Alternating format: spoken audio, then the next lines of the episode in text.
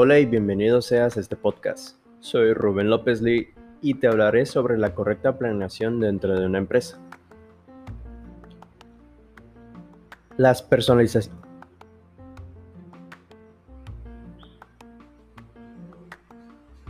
Las personalizaciones y desarrollos particulares para cada empresa requieren de un gran esfuerzo en tiempo y por consiguiente en dinero, para modelar todos los procesos de negocio de la vida real en aplicación. Las metodologías de implementación de los ERP en la empresa no siempre son simples, dado que entran en juego múltiples facetas.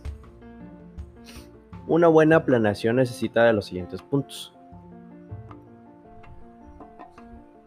El primer punto es organizar el proyecto. Los sistemas ERP se podrían catalogar como sistemas selectos que solo pueden ser implementados por algunas empresas, ya que los costos que representan son muy altos. Es decir, cuando las empresas cuentan con el dinero, los equipos, la infraestructura y la disposición de personal para la implementación de este tipo de sistema, eh, se puede decir que se debe, mm, que pueden dar el primer paso. Definir las medidas de desempeño. Cuando el proyecto ya se ha planteado, se debe definir las actividades que se deben realizar para poder llevarlo a cabo se debe tener en cuenta hasta el más mínimo detalle. Crear un plan inicial detallado del proyecto. Como todo proyecto, la implementación de un sistema ERP implica una adecuada distribución de tiempo, empleados, funciones y recursos, por lo cual es de vital importancia que se planifiquen cada una de las actividades que se llevan a cabo que se construya una bitácora que guíe cada uno de los pasos a seguir. Capacitar al equipo para el proyecto. Como los sistemas ERP son nuevos, se debe de hacer una capacitación en la cual se incluyan cada uno de los empleados que posteriormente ante este se van a desenvolver. Revisar la integridad de la base de datos. Constituye uno de los pasos más importantes en la implementación de cualquier sistema de información pero en especial de los sistemas ERP. La base de datos se convierte en el eje central del proceso. Es la encargada de almacenar, distribuir y reportar la información que se va a manejar en los distintos niveles de la organización. Instalar el nuevo, instalar el nuevo hardware. El hardware o parte dura del proceso es una de las mayores inversiones de la empresa se deben abolir la vieja tecnología utilizada por la empresa para instalar nuevos equipos que puedan dar soporte al desarrollo de un sistema totalmente nuevo.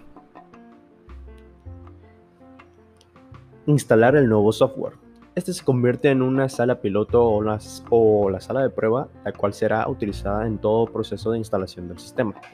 Se debe tener un continuo cuidado de cada uno de los pasos realizados, ya que el software es con lo que vamos a estar utilizando pues nuestro, nuestro sistema de información. Capacitar masa crítica.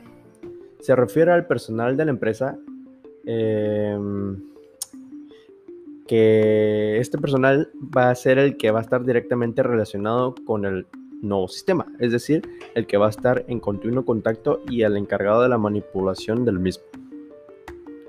Entrenamiento de la sala piloto. Una vez instalada la sala piloto se debe pasar a la utilización de la misma por medio del entrenamiento del personal que se le dará a ella. Integración de datos. Consiste en la recopilación de la información proveniente de diferentes fuentes o áreas organizacionales que hasta el momento han sido organizados esto se convierte en, la base del funcionamiento del sistema. La ejecución. Poner en marcha el sistema ERP no es fácil. Se debe pasar por todas las etapas anteriores teniendo en cuenta que el éxito o fracaso en cualquiera de ellas puede limitar la ejecución del sistema. Mejoramiento continuo. Tener un registro del desarrollo del sistema hacer una continua retroalimentación de este e implementar un mejoramiento continuo son las características de las compañías que han sido victoriosas en la implementación de este tipo de sistemas.